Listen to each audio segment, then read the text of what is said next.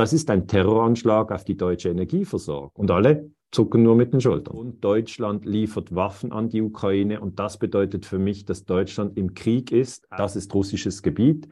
Und wenn russisches Gebiet äh, beschossen wird, antworten wir mit Atombomben. Meiner Meinung nach haben die Amerikaner ihre Finger im Spiel gehabt. Äh, wenn ich diese Zitate sehe von den Amerikanern, wenn sie, wenn sie sagen, ähm, wir kämpfen bis zum letzten Ukrainer, Sie liefern Waffen, sie liefern Kredite, aber die Ukrainer sollen sterben. Was wir tun müssen, ist die Europäer untereinander gegeneinander aufhetzen. Dann töten sie sich gegenseitig. Setzen wir lieber Bierwaffen ein, dann können wir, wenn alles wieder gereinigt ist, das Ganze trotzdem noch gebrauchen. Hallo meine Lieben, heute haben wir Daniele Ganser bei uns im Gespräch. Vielen Dank, lieber Daniele, dass du dir die Zeit genommen hast. Ja, ich danke dir, Christi, für die liebe Einladung. Sehr gerne und immer wieder gerne. Du bist ja Friedensforscher, Historiker und Autor. Und ich möchte heute über den Russland-Ukraine-Krieg sprechen. Ich persönlich bin ja auch in der Ukraine geboren und dort einen Teil meines Lebens aufgewachsen. Deswegen auch für mich nochmal eine besondere Rolle dabei. Äh, kannst du vielleicht kurz die russischen und die ukrainischen Interessen erläutern? Warum ist dort Krieg? Ja, kann ich gern, Chrissy. Also die Ukraine ähm, wird ja von Präsident Zelensky äh, regiert und Zelensky möchte nicht, dass er Teile seines Landes verliert. Also die Ukraine möchte nicht kleiner werden. Das ist eigentlich das Hauptinteresse äh, der Regierung in Kiew. Ähm, und Russland wird ja von Präsident Putin regiert und Präsident Putin möchte nicht, dass äh, in der Ukraine eigentlich russischsprachige Ukrainer getötet werden. Das ist im Bürgerkrieg passiert. Und er möchte nicht, dass die Ukraine NATO-Mitglied wird, weil die NATO ist ein Militärbündnis, das äh, von den USA angeführt wird. Und wenn die Ukraine in der NATO ist, dann können die Amerikaner Atomraketen sozusagen ja, vor die Tore Moskaus stellen. Und das wollen die Russen nicht. Das sind eigentlich diese zwei äh, Perspektiven äh, von Zelensky und von Putin es ist ja so, dass dieser Krieg jetzt nicht 2022 im Prinzip angefangen hat, sondern der Konflikt ja bereits viel früher äh, begonnen hat. Und im Frühjahr 2014 war es ja schon, äh, sprach man ja von einer Annexion der Halbinsel Krim durch Russland. Und viele Länder äh, kennen das jetzt nicht an. Wie siehst du das? Du hast dich ja auch schon geäußert, zum Beispiel bei äh, Taiwan und China und hast ja auch gesagt, dass Taiwan ja ursprünglich geschichtlich gesehen auch zur Volksrepublik China gehört und diese auch offiziell ihr Territorium wieder zurückholen möchten. Wie ist es bei der Halbinsel Krim? Also du sagst ganz richtig, ähm, dass der Krieg eben nicht am 24. Februar 2022 begonnen hat, also jetzt vor genau einem Jahr, sondern ähm, schon 2014, weil am 20. Februar 2014 gab es einen Putsch in Kiew. Kiew ist die Hauptstadt der Ukraine und äh, nach diesem Putsch hat sich die Krim abgespalten und, und da gab es eine Abstimmung auf der Krim. Äh, und die haben gesagt, wir wollen zu Russland gehören. Das heißt, dieser Krieg ähm, dauert jetzt eigentlich schon seit neun Jahren an. Es ist eben falsch, wenn in unseren Medien steht, der Ukraine-Krieg, der ist ein Jahr alt, sondern die Wahrheit ist, er ist neun Jahre alt und er hat am 20. Februar 2014 begonnen mit diesem Putsch. Und dieser Putsch ähm, ist, ist eben ein heißes Eisen, weil meiner Meinung nach haben die Amerikaner ihre Finger im Spiel gehabt. Der amerikanische Präsident damals war Obama und der Vizepräsident war Joe Biden. Und das ist äh, speziell interessant, weil Joe Biden ist jetzt ja Präsident in den USA. Mm, das heißt, dieses, dieses Zweierteam Zelensky-Putin muss man ergänzen mit Joe Biden. Es ist eigentlich Joe Biden, der den Putsch macht 2014 zusammen mit Obama und Victoria Nuland. Und dann kommt diese Abspaltung der Krim. Und ich glaube, die Abspaltung der Krim ähm, erklärt sich dadurch, dass die Russen auf der Krim, auf Sevastopol einen Militärstützpunkt haben.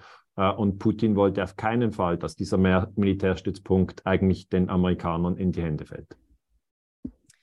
Der russische Präsident hat ja auch die Städte Luhansk und Donetsk auch für als eigenständig erklärt sie, was natürlich auch der ukrainische Präsident gesagt hat, nein, das, das geht nicht, das machen wir nicht. Und siehst du dabei überhaupt eine Möglichkeit der Einigung, wenn die Ukraine jetzt, ähm, wenn dieser Krieg immer weitergeht und die Ukraine so ja Stück für Stück zerrupft wird? Also wie siehst du das?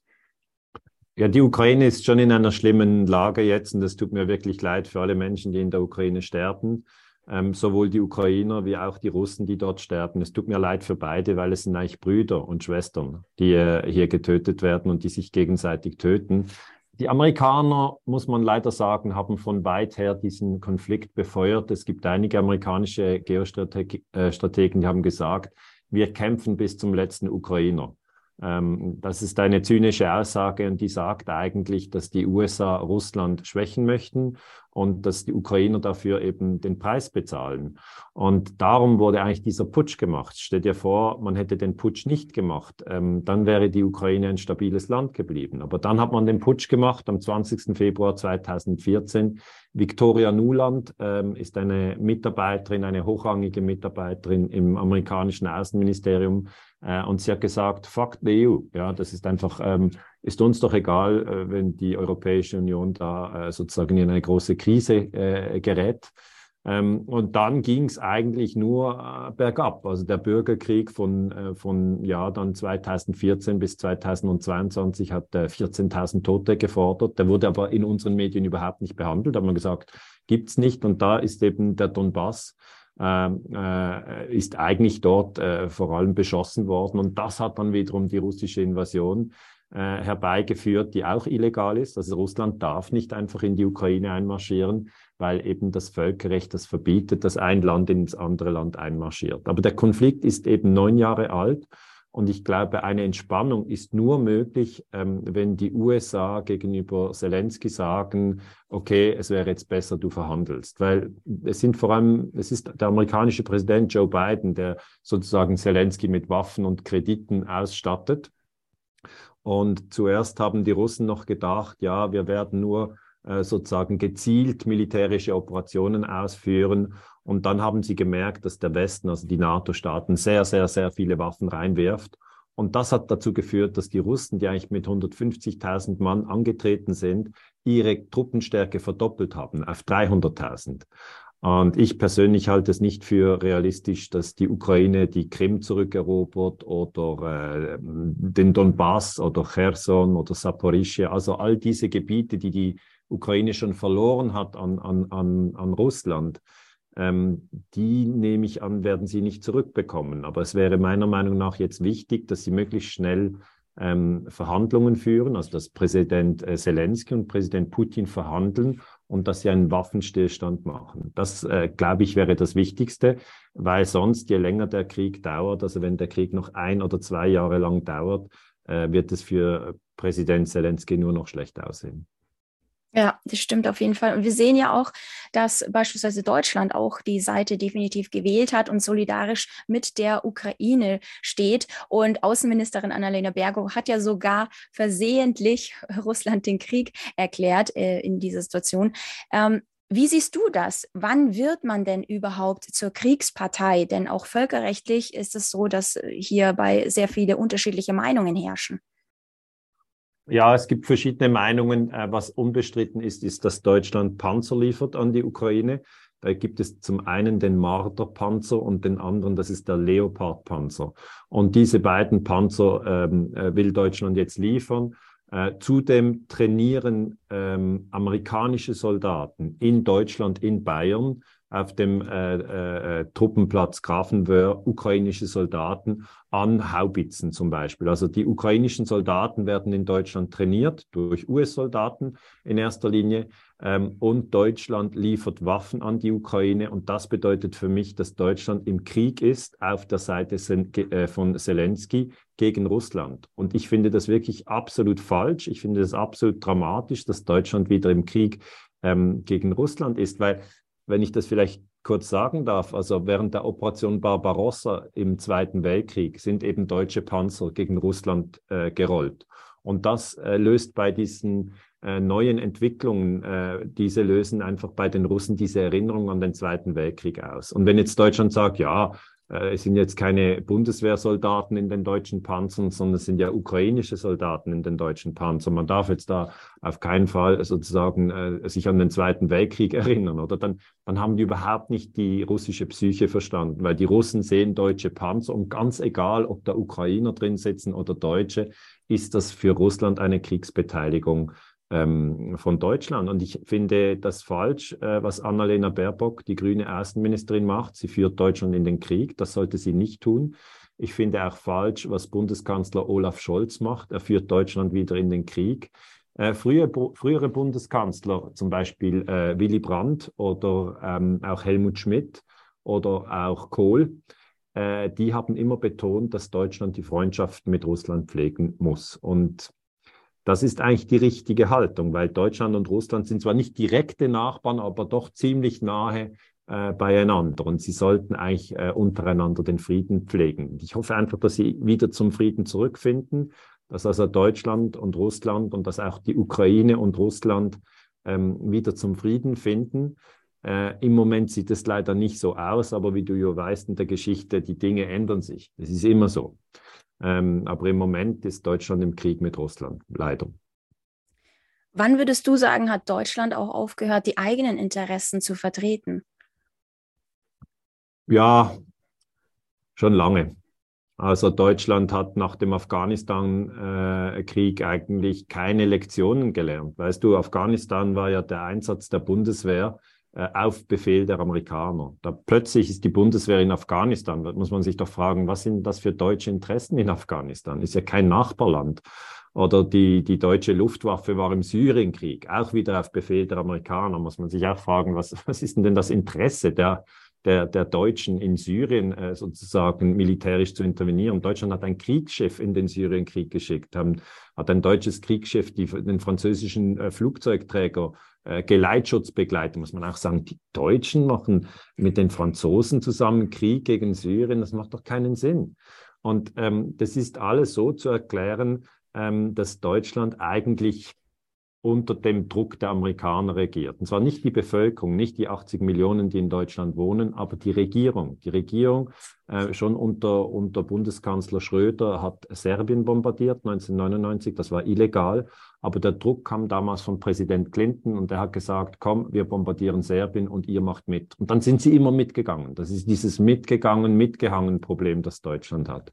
Und jetzt haben ja die Deutschen ähm, herausgefunden, dass diese Nord Stream Pipelines in die Luft gesprengt wurden. Die wurden im September 2022 äh, in die Luft gesprengt, also jetzt vor wenigen Monaten. Und diese Pipelines Nord Stream 1 und Nord Stream 2, das sind vier Röhren insgesamt, die liegen in der Ostsee und die bringen Erdgas von Russland nach Deutschland. Das ist die einzige direkte Leitung. Es gibt schon Pipelines durch die Ukraine oder durch Polen, aber das sind natürlich sozusagen Transitländer, wo das Gas durch muss. Und diese direkte Verbindung Russland-Deutschland, die wurde in die Luft gesprengt. Und das ist ein Terroranschlag auf die deutsche Energieversorgung. Und dann wirst du sehen, die deutsche Regierung hat einfach überhaupt nicht öffentlich aufgeklärt, wer diesen Terroranschlag gemacht hat.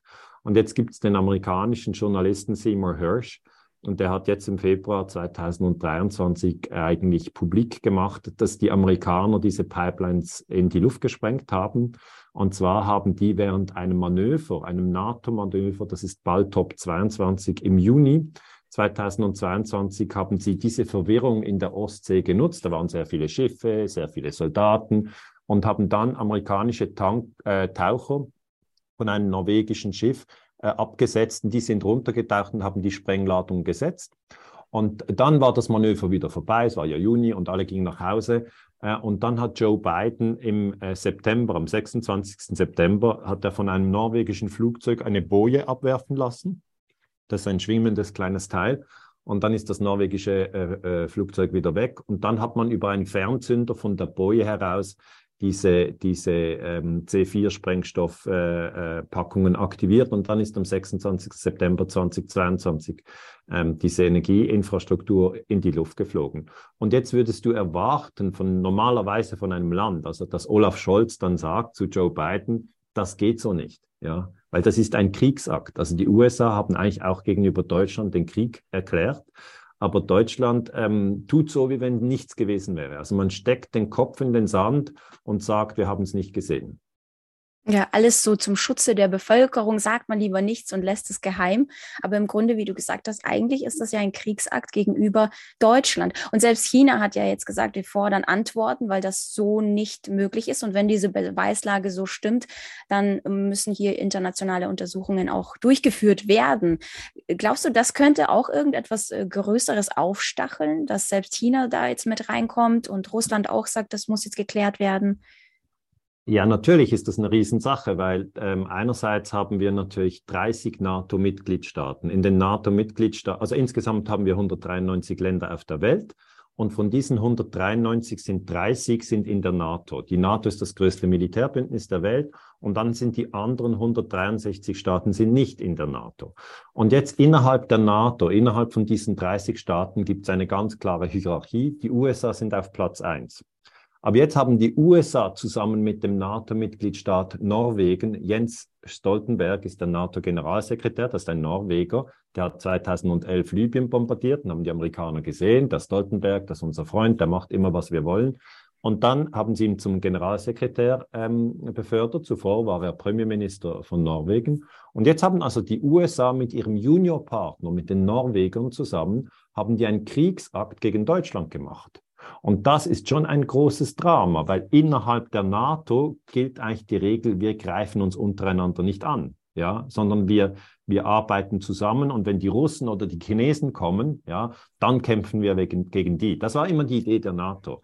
Ähm, und dann ähm, ist jetzt natürlich von China dieser Kommentar so einzuschätzen, dass die Chinesen sagen, äh, schaut mal, innerhalb von euren 30 Staaten bekriegt ihr euch ja selber ihr, ihr, ihr zerlegt euch ja untereinander, ja. Und das wollen jetzt die NATO-Staaten auf keinen Fall diskutieren. Aber man muss es diskutieren. Weißt du, wenn man etwas einfach totschweigt, ja, das hilft nichts. Das ist wenn jemand, wenn jemand Krebs, Krebs hat und, und einfach sagt, ja, ich schweige es jetzt einfach tot. Das ist keine Lösung, sondern es ist, es ist tatsächlich, die Pipelines sind in die Luft gesprengt worden und es, war, es waren drei es waren zwei NATO-Staaten, die einen anderen NATO-Staat angegriffen haben. Und das, das ist ein Riesenchaos. Also wir sind, wir sind tatsächlich in chaotischen Zeiten und ich finde es einfach überraschend, dass sowohl die Regierung in Deutschland als auch die reichweitenstarken Medien, das ist ARD, das ist ZDF, das ist Spiegel, ähm, das ist Süddeutsche Zeitung und so, die, die schreiben einfach, die schreiben kein Protest gegen die USA. Die müssten natürlich sagen, Moment, so geht das nicht. Ihr könnt nicht einfach unsere Pipelines in die Luft sprengen. Das ist unsere Energieversorgung. Wenn Deutschland das billige Gas aus Russland nicht hat, ja, dann ist ein entscheidender Wirtschaftsvorteil von Deutschland weg. Weil mit günstiger Energie ist Deutschland natürlich die viertgrößte Wirtschaftsmacht der Welt geworden. Es ist China, äh, USA, Japan, Deutschland. Deutschland ist auf Platz vier der Wirtschaftsmächte der Welt. Jetzt hat man bei der viertgrößten Wirtschaftsmacht der Welt, hat man die Infrastruktur weggesprengt. Und alle zucken nur mit den Schultern. Auch noch vom eigenen Freund. ja, also. das, das, das, ist die krasse Story. Also das ist, das ist viel, viel spannender als Tatort. eigentlich schon.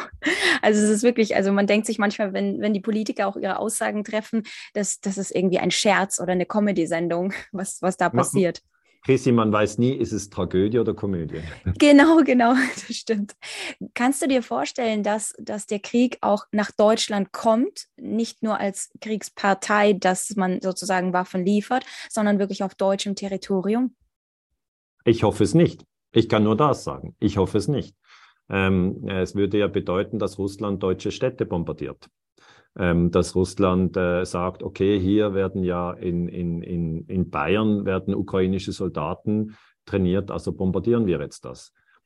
Das ist im Krieg. Früher war das immer so, dass man gesagt hat, ähm, wenn ein Land Waffen liefert, ja, äh, oder wenn ein Land sozusagen Truppen äh, liefert, dann ist man in die logistische Kette involviert und dann ist dieses Gebiet Zielgebiet, weil es gehört zum Krieg. Ähm, also die, die Amerikaner haben zum Beispiel von 64 bis 75 Vietnam bombardiert. Vietnam ist ein Land in Südostasien äh, und äh, neben Vietnam gibt es Laos und Kambodscha. Und Vietnam war damals geteilt in Nord- und Südvietnam und die Amerikaner haben mit Südvietnam zusammengearbeitet und haben Nordvietnam bombardiert. Und dann sind die Nordvietnamesen, um überhaupt nach Südvietnam zu kommen, haben sie den sogenannten Ho Chi Minh Trail genommen. Ho Chi Minh war der Anführer in Nordvietnam. Und dann sind die also durch Kambodscha, durch Laos, die sind, weißt du, wie in ein anderes Land ausgewichen, sind da runtergelaufen und dann kamen sie wieder rein. Ja, so, ja wir sind ja außerhalb vom, vom Kriegsgebiet. Und dann haben die Amerikaner natürlich äh, diese anderen Länder bombardiert. Also die Amerikaner haben dann Laos und Kambodscha bombardiert.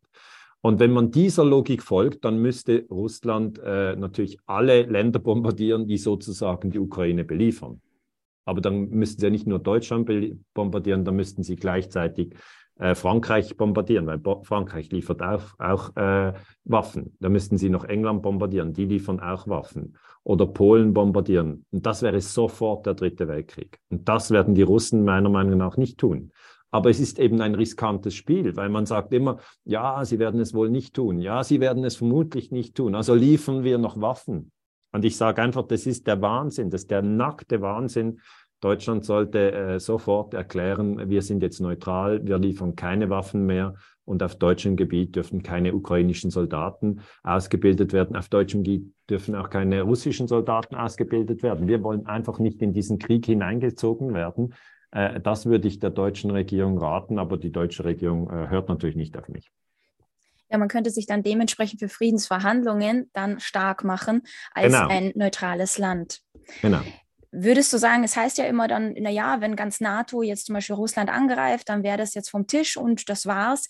Ist es denn so, dass Russland dann alleine dasteht oder könntest du dir vorstellen, dass China dann auch mitmacht äh, aus eigenen Gründen?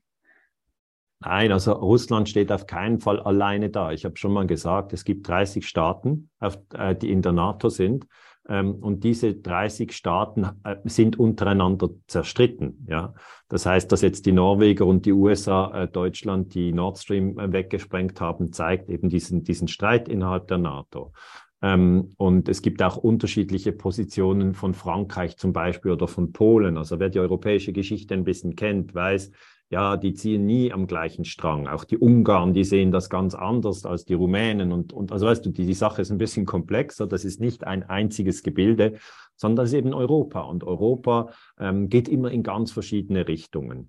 Äh, auf der anderen Seite äh, e-, eine direkte Konfrontation will eben auch Paris, Washington oder London nicht. Also die, die, die, die Briten wollen nicht in einen direkten militärischen Konflikt ähm, äh, mit Russland. Ja, die wollen nicht, dass die Russen London bombardieren und die wollen auch nicht mit russischen ähm, Kampffliegern sozusagen äh, über dem Ärmelkanal äh, kämpfen, wie sie das mit den Deutschen gemacht haben. Äh, das, das wollen die alle nicht, sondern eigentlich ist das Interesse der NATO-Staaten, dass nur die Ukrainer kämpfen, dass nur die Ukrainer und die Russen sterben und dass man Panzer liefert, um die Russen so stark wie möglich zu schwächen. Das ist die Idee wenn man, wenn man zuhört, was die Amerikaner machen, dann sagen die Amerikaner nicht, ähm, ja, wir, wir, wir werden jetzt mit amerikanischen Soldaten eingreifen. Überhaupt nicht. Sie liefern Waffen, sie liefern Kredite, aber die Ukrainer sollen sterben. Und das führt, Chrissy, letzten Endes dazu, äh, dass wir auf der einen Seite 150 Millionen Russen haben und auf der anderen Seite 40 Millionen Ukrainer. Und es ist dann äh, gemäß Mathematik so, dass je länger der Krieg dauert, weil von den 150 Millionen Russen oder von den 40 Millionen Ukrainer sind ja nicht alles Männer, sondern die Hälfte sind Frauen, die andere Hälfte sind Männer. Und von dieser Hälfte, die dann, die dann die Männer sind, sind ja nicht alle im wehrfähigen Alter, ja, sondern da kommt ja nur von 18 bis 30. Diese Gruppe ist eigentlich im wehrfähigen Alter oder man geht manchmal bis 40 rauf oder bis 15 runter. Hitler hat dann äh, schon, schon fast die Buben noch in den Krieg geschickt. Aber es ist eben eine, es ist eine, eine begrenzte Gruppe von Männern, die die Ukraine zur Verfügung hat. Und Russland hat mehr Männer zur Verfügung. Und darum sage ich einfach, wenn man das anschaut, kann ich der Ukraine wirklich nur raten, möglichst bald den Amerikanern äh, ein Telefon zu geben und sagen, wisst ihr was? Wir machen jetzt Friedensverhandlungen mit Russland, weil sonst haben wir keine Männer mehr. Sonst äh, Sonst bluten wir aus. Und das ist einfach das Schlimmste, was einem Land passieren kann, dass es keine, dass es wirklich die ganze zivile Bevölkerung derart stirbt oder flüchtet oder verwundet oder traumatisiert ist. Und das, ähm, das tut mir sehr, sehr leid. Ja, da kann ich dir nur zustimmen. Wie siehst du das? Die, die Weltmacht, also die, die USA ist jetzt die momentane Weltmacht und die Weltmacht wurde ja geschichtlich gesehen immer wieder auch abgelöst. Würdest du sagen, dass die Vorherrschaft von Amerika jetzt auch am Wanken ist und welche Rolle spielt dabei äh, oder spielen dabei auch die BRICS-Staaten? Das ist so. Also die Weltmacht sind im Moment die USA, wieder zurück, 193 Länder. Von diesen 193 sind nicht alle gleich stark, sondern fünf sind am stärksten, die sind im Sicherheitsrat. Im UNO-Sicherheitsrat sind die USA, Russland, China, Frankreich und Großbritannien. Diese fünf sind im Sicherheitsrat und sind Vetomächte. Ja, also wenn irgendwo ein Krieg ist, und die beteiligt sind, können die nicht verurteilt werden. Wenn aber ein kleineres Land wie zum Beispiel Irak unter Saddam Hussein in Kuwait ein, einmarschiert, dann kommt der Sicherheitsrat zusammen, verabschiedet eine Resolution und dann wird Saddam Hussein verurteilt. Ja? Also alle anderen müssen sich an die Spielregeln halten, aber diese fünf nicht.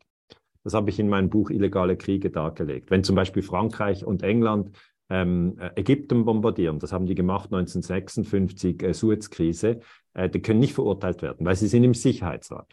So, jetzt, wenn man das verstanden hat, dann merkt man, okay, die USA sind noch das mächtigste Land, haben 800 Milliarden Militärausgaben. Das ist wie Joe Biden, der Präsident, der ist jetzt 80 Jahre alt, der ist schon richtig alt, dann hängst du noch ein Null an, dann kommst du zu den 800 und dann musst du rauf zu den Milliarden, also 10 hoch 9 mit neun Nullen, ja, 800 und dann noch neun Nullen. Das sind 800 Milliarden. Die Millionen sind 6 Null, die Milliarden sind 9 Null. 800 Milliarden ist das Militärbudget der USA. Das ist mit Abstand das größte Militärbudget der Welt. Ja. Die, die Russen haben vielleicht 80 Milliarden, also Faktor 10 kleiner. Und das bedeutet, die USA sind weiterhin das äh, dominante Imperium. Die haben 200.000 äh, Soldaten im Ausland stationiert, viele in Deutschland, viele in Japan, viele in Südkorea aber zum Beispiel auch auf Kuba ähm, und äh, im Indischen Ozean, ganz verschiedenen Orten. Das haben die Russen nicht. Ja. Die Russen haben das nicht, die Chinesen haben das auch nicht. Ja. Und die Schweiz sowieso nicht. Und Deutschland hat auch keine Soldaten im Ausland stationiert. Und die USA haben Soldaten in Italien stationiert, aber Italien hat keine Soldaten in den USA stationiert. Die USA haben Soldaten in Kuba stationiert, aber Kuba hat keine Soldaten in den USA stationiert. Die USA Soldaten in Deutschland stationiert, aber Deutschland hat keine Soldaten stationiert. Also, weißt du, so, so funktioniert Imperialismus. Das muss immer schauen, welches Land hat seine Soldaten im Ausland, aber toleriert im Inland keine. Und früher, das hast du richtig gesagt, gab es andere Imperien, zum Beispiel die Spanier oder die Portugiesen, ja. Die haben ganz Südamerika erobert. Ganz Südamerika, Teile von Nordamerika sind dann aber von den Engländern erobert worden und von den Franzosen. Und ähm, diese Imperien, das sind die alten europäischen äh, Imperien, Frankreich, äh, Großbritannien, ähm, Spanien und Portugal. Diese Imperien sind alle zusammengebrochen. Ja, die Franzosen hatten Indochine, die hatten Algerien und dann haben sie verloren. In den letzten Kriegen wurden sie von den Vietnamesen geschlagen, wurden sie von Algerien geschlagen, ja, dann waren sie richtig deprimiert, die französische Armee. Ja, da, da haben sie überall verloren, da mussten sie sich zurückziehen und die Kolonien haben dann ihre Unabhängigkeit erklärt. Und das passiert immer so. Also die Holländer hatten zum Beispiel Kolonien in Indonesien. Das wissen die Leute nicht, dass Indonesien mal den Holländern gehört hat. Ja, war mal so. Die mussten sich zurückziehen. Ähm, die Deutschen hatten, hatten auch Kolonien, Kolonien in Afrika und die Briten hatten auch Indien als Kolonie. Aber du sagst richtig, Kolonialismus bricht zusammen irgendwann, weil man kann das nicht alles halten. Und die Amerikaner ähm, sind noch jetzt in diesem Zustand, wo sie versuchen, ihre Militärstützpunkte überall zu halten. Aber sie haben schon viele, äh, sage mal, Niederlagen eingesteckt. In Afghanistan haben sie von 2001 bis 2021 20 Jahre lang Krieg geführt. Und das Kriegsziel war, äh, die Taliban von der Macht zu stoßen. Die haben sie schon von der Macht verstoßen, aber zack, sind sie wieder zurückgekommen. Also sie haben Kriegsziel nicht erreicht. Und in ähm, natürlich Kriegsziel war auch, dass die, die Waffenindustrie in den USA viel, viele Waffen verkauft. Dieses Kriegsziel wurde erreicht. Lockheed Martin, Raytheon und so weiter. Und die Amerikaner haben versucht, in Syrien Präsident Assad zu stürzen, haben dann auch bombardiert. Obama hat 2014 Syrien bombardiert. Und dann hat Obama Putin angerufen und gesagt, kannst du mir bitte helfen? Die Amerikaner wollen mich abräumen. Und dann hat Putin in Syrien interveniert. Und dann ist es Obama nicht gelungen, Assad zu stürzen. Also auch dort eigentlich eine Niederlage. Äh, und wenn die Amerikaner jetzt auch noch in der Ukraine verlieren, dann ist es nach Afghanistan und Syrien ist es eigentlich dann die dritte Niederlage. Und du hast dann gefragt, ja, was passiert mit Imperien, ja, wenn die, wenn die zusammenbrechen? Dann kommt eine neue Machtstruktur. Das ist nicht dann nix, ja. Und die neue Machtstruktur hast du gesagt, Brasilien, also BRICS, Brasilien, Russland, Indien, China und Südafrika. Das ist tatsächlich jetzt eine neue Struktur, weil dieses BRICS, das steht ja eben für die, als Anfangsbuchstaben für Brasilien, Russland, ähm, Indien, China und Südafrika. Und diese fünf sind alle nicht in der NATO. Ja. Die sind alle nicht in der NATO. Die beteiligen sich überhaupt nicht an diesem Wirtschaftskrieg gegen Russland. Ja, die Schweiz zum Beispiel hat die Neutralität aufgegeben, was ich eine Katastrophe halte. Ähm, und äh, diese fünf machen nicht mit. Das heißt, die arbeiten zusammen und als Olaf Scholz, Bundeskanzler, jetzt nach Brasilien gefahren ist, zu Lula da Silva, das ist der neue Präsident in Brasilien, hat Scholz zu Lula gesagt, ja, könntest du nicht auch noch Waffen für die Ukraine liefern, Munition und so? Und hat Lula gesagt, nein, zum Streit braucht es immer zwei. Wir sind neutral. Das heißt, Brasilien sagt jetzt Deutschland, wie Neutralität geht. Das mache ich super, super peinlich für Scholz. Er muss einfach wieder nach Hause fahren. Und das heißt, diese BRICS-Konstellation ist, ist jetzt noch nicht so stark wie die USA. Aber Russland ist das größte Land der Welt, nicht so dicht bevölkert, 150 Millionen ist nicht so viel.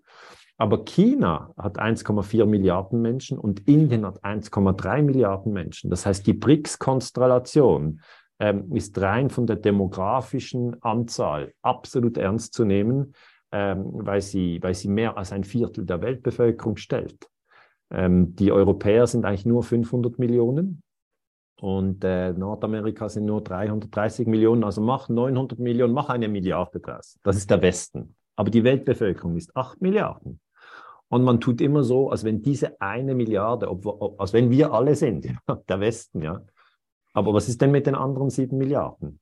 Daher, ja, äh, kurze Antwort wäre, die USA sind das Imperium im Moment, aber sie werden, sie werden vermutlich von einer multipolaren Struktur abgelöst. Multipolar heißt einfach, dass es mehrere ähm, Kraftzentren gibt. Also definitiv eine Zeit, die nicht zu unterschätzen ist. Und ja. wir erleben jetzt definitiv Geschichte mit, wie ja. sich eventuell auch eine Weltmacht verändern könnte. Genau. Wenn, wenn wir uns die Interessen mal anschauen, es gibt ja das Weltwirtschaftsforum, die ähm, von ihrem großen Umbruch berichten, wo sie die Digitalisierung voranbringen möchten, die Welt vernetzen und auch eigentlich sehr stark überwachen möchten. Und diese Interessen, wenn man sich das mal anschaut, die verfolgen ja sowohl China als auch Russland als auch der Westen. Und meine Frage an dich, würdest du sagen, dass eventuell auch das ein Hintergrund sein kann, damit man zum Beispiel den, äh, den Great Reset Reset voranbringen kann? Oder ste stehen da wirklich deiner Meinung nach nur nationale Interessen gegenüber? Also die nationalen Interessen sind für mich schon dominant. Also Russland hat nationale Interessen, die USA haben nationale Interessen, Deutschland hat, hätte, Deutschland hätte auch nationale Interessen, aber die, die sind irgendwie nirgends. Aber die Russen und die Amerikaner nehmen sehr, sehr klar nationale Interessen wahr. Ich finde auch in der Ukraine, das sind vor allem nationale Interessen. Also es ist äh, äh, natürlich Digitalisierung, World Economic Forum und Klaus Schwab, das sind auch alles interessante Themen. Aber die Ukraine will jetzt eigentlich in erster Linie die Krim zurück und sie wollen den Donbass zurück und sie wollen Cherson zurück und sie wollen Saporische zurück, weil das eigentlich sozusagen vor 2014 äh, zur Landmasse der Ukraine gehört, also im Jahr 2013. Ja. Und da geht es um Quadratkilometer, ganz egal, was jetzt mit der Digitalisierung ist, sondern die wollen einfach ihre Landmasse zurück. Russland hat einen Teil dieser Landmasse jetzt erobert, auch eben, weil die Amerikaner einen Putsch gemacht haben in Kiew am 20. Februar 2014. Viktoria Nuland, das habe ich schon erklärt. Jetzt die Digitalisierung ähm, ist einfach ein Phänomen, das die ganze Sache noch zusätzlich spannend macht, möchte ich vielleicht so sagen. Aber ich würde es wirklich trennen, weil die Digitalisierung, die gab es natürlich schon vor dem Krieg in der Ukraine. Also ich kann mich erinnern, ähm, dass ich äh, 1996 in Amsterdam studiert habe. Ich war Austauschstudent, ich habe Geschichte studiert, ich habe mich auf internationale Politik äh, spezialisiert und dann hat eine Studentin, ich kann mich noch gut erinnern, äh, im Studentenheim gesagt, Daniele, kommst du auch ähm, aufs Internet. War 1996. Habe ich gesagt, ja, Isabella, die war aus Zypern. Habe ich gesagt, ja, klar, was ist das? Das war 1996. Chrissy, 1996 wusste ich nicht, was das Internet ist. Und Isabella wusste es auch nicht. Ich hab, sie hat dann einfach gesagt, ich weiß es auch nicht. Alle reden darüber, da gibt es einen großen Raum, ja, da sind die Computer, die sind online und da können wir aufs Internet. Das muss sehr spannend sein. Und dann sind wir alle in diesen Raum gegangen, dann waren vielleicht, ich weiß noch nicht, 100 Computer. Und wenn du einen Hyperlink angedrückt hast, hat die Seite so aufgebaut. Z Z Z das war 1996, meine Güte. ähm, das, also weißt du, das hast du nicht erlebt, aber ich habe es erlebt. Ich meine, ähm, das, das, das kam, die Digitalisierung kam Schritt für Schritt. Dann, ich glaube, das erste iPhone, ich glaube, das war 2007. Ja, da kam ein Freund von mir, der, der war bei der UBS, Credit Suisse, äh, einfach einer Großbank in der Schweiz, der war in New York. Dann kam er zurück nach Basel in die Schweiz und hat gesagt, ich habe das erste iPhone. Wir standen um ihn herum und weißt du, was das Phänomen war? Er hat es so hingehalten und gesagt, seht ihr das Foto? Und jetzt drehe ich das iPhone und das Foto dreht mit. Wir hatten, wir hatten den Kiefer offen und gesagt, das Foto dreht mit. Das war 2007. Also zuerst wussten wir nicht, was das Internet ist. Dann waren wir total beeindruckt, wenn ein Foto mit dem iPhone gemacht werden kann und man das auch anschauen kann, wenn man das Gerät drehen kann. Dann kam YouTube. Dann habe ich zuerst gedacht, ich sage es ganz offen, Chrissy, ich hatte so keine Ahnung, ich habe gedacht, YouTube, das ist nur, wenn jemand einen Film macht von einer Katze, die ins Schwimmbad fällt und den, den bekommt er halt nirgendwo seriös publiziert. Also gibt es noch YouTube für Schrott. Ich habe wirklich gedacht, für Schrott. Jetzt brauche ich ja YouTube selber, du auch. Ja, also vielen Dank gibt es YouTube, auch wenn wir immer wieder Probleme damit haben. Aber ich sage mal, ich habe diese Digitalisierung erlebt, ja, und die hat eine Dynamik, dass natürlich jetzt die Staaten versuchen, die Menschen zu überwachen. Das hat ja Edward Snowden beschrieben. Ja, die NSA, die National Security Agency in den USA, äh, die sammelt ja Daten über alle. Oder die Chinesen, die, die sammeln ja auch Daten über alles. Also alle sammeln Daten über, über alle. Das ist jetzt halt die Sache. Amazon sammelt Daten und, und Google sammelt Daten und Apple sammelt Daten. Das ist die Situation. Für mich ist es aber eigentlich ein Prozess, der losgelöst ist vom Krieg in der Ukraine. Das sind wie zwei Dinge, die natürlich sich auch wechselseitig beeinflussen. Ja, die Aufklärung, äh, wo jetzt welche Panzer sind, das läuft natürlich über Digitalisierung.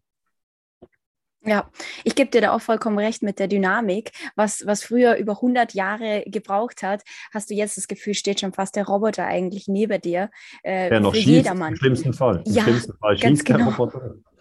Ja, das hat man ja auch gesehen während der Pandemie, dass dann diese, diese Hunde, diese Überwachungshunde da auf ja. einmal rumlaufen konnten. Also ja, also ich glaube, da können wir uns auch vieles nicht vorstellen, was sehr schnell eigentlich auch dann. Also es waren kann. keine echten Hunde, es waren Roboter, ja? Genau, genau. Verrückt, oder? Das ist wirklich verrückt. Ich möchte dir äh, noch eine Frage stellen, die sehr viele Zuschauer bewegt. Und zwar, was ist denn die Lösung für jeden Einzelnen? Was kann man tun, um aktiv äh, zu einer Verbesserung beizutragen? Also ich finde ganz wichtig, dass man jetzt nicht in diesen Hass reinfällt und sagt, alle Russen sind böse oder alle Ukrainer sind böse, weil sowohl die Russen als auch die Ukrainer sind wunderbare Menschen. Ich meine, du bist jetzt eine Ukrainerin, ich finde dich eine wunderbare Frau oder vielleicht bist du jetzt auch Danke. Deutsch, was auch immer. Dies, dieser Hass, weißt du, dieser Hass, der, der all den Menschen entgegenschlägt, mit dem soll man einfach aufhören. Ich habe ich auch gesehen, habe ich Australian Opens geschaut, Tennis oder da wurde also die Flagge der Russen wurde gar nicht gezeigt, hört doch auf damit. Also ich meine, man weiß doch, es gibt wunderbare Menschen in Russland und in der Ukraine. Wir sind eine Menschheitsfamilie. Wir sollten uns nicht spalten lassen nach Nationalitäten. Natürlich ist der Angriff von Putin illegal, aber auch der Putsch der Amerikaner ist illegal. Also äh, muss man jetzt nicht beim nächsten äh, äh, Tennisturnier irgendwie die amerikanische Flagge nicht mehr zeigen, nur weil ein amerikanischer Präsident einen illegalen Putsch gemacht hat. Also man muss schon unterscheiden zwischen Politikern und den Menschen. Weil die Politiker machen diese Kriege, ja. Und dann das Zweite, was man tun sollte, ist, man soll auch unbedingt immer eigentlich die Position der anderen Seite verstehen. Oder zumindest versuchen. Ich sage es mal so, wenn du zum, im Privaten sehen wir zum Beispiel ein Pärchen, ja, das sich getrennt hat und vielleicht noch Kinder hat und die waren vielleicht vorher verheiratet. Okay. Dann sprichst du mit der Frau. Dann wird sie dir eine Story erzählen und sagen, ja, wir haben uns getrennt wegen 1, 2, 3, 4, 5 dann sprichst du mit dem Mann. Dann wird er sagen, ja, ja, wir haben uns getrennt wegen 1, 2, 3, 4, 5. Aber diese fünf Punkte sind nicht identisch, okay? Sondern jeder hat seine Sicht auf die Sache. Und so ist es jetzt eben auch bei diesem Krieg in der Ukraine. Im Moment wird in unseren Medien nur die Sicht von Zelensky dargelegt, also nur sozusagen die ukrainische Sicht ohne den Donbass, den lassen wir schon mal gerade weg, weil dort ist nochmal eine andere Sicht. Und die Sicht der Russen, die sagen, ja, ihr habt ja eine NATO-Osterweiterung gemacht. Ja, das uns habt ihr versprochen, die NATO-Osterweiterung gibt's nicht. Ja? Ähm, als Deutschland wiedervereinigt wurde, äh, 1990, kam ja die DDR mit der BRD zusammen in die NATO. Und Gorbatschow hat gesagt, ist in Ordnung, hat 500.000 Soldaten abgezogen. Und die Amerikaner und die Deutschen haben Russland gegenüber versprochen, es gibt keine NATO-Osterweiterung. Dann 99 kam Polen rein und, und, und Ungarn, dann 2004 Estland, Lettland, Litauen, Rumänien, Bulgarien, die Slowakei, Slowenien, später noch äh, Albanien und Kroatien und, und, und Montenegro etc. Das heißt, da muss man schon auch mal die russische Perspektive sich anhören. Und wenn ich das immer sage, heißt, ja, Herr Ganser ist ein Putin-Versteher. Nein, das ist das Nächste. Hört doch auf mit diesen diffamierenden Begriffen. Sagt einfach, aha, okay, daran habe ich vielleicht noch nicht gedacht. Und dann soll man das eigentlich ähm, sozusagen analysieren, weil erst dann kann ein Konflikt gelöst werden, wenn man beide Seiten anhört. Also in Südafrika, wo es ja die Apartheid gab, hat man danach äh, Truth and Reconciliation gemacht. Das heißt, zuerst muss die Wahrheit auf den Tisch und dann kam die Versöhnung auf den Tisch, ja, zwischen Weiß und Schwarz. Ja, da gab es sehr, sehr viele Verbrechen, Tote, alles. Und die haben diese, diese Arbeit gemacht.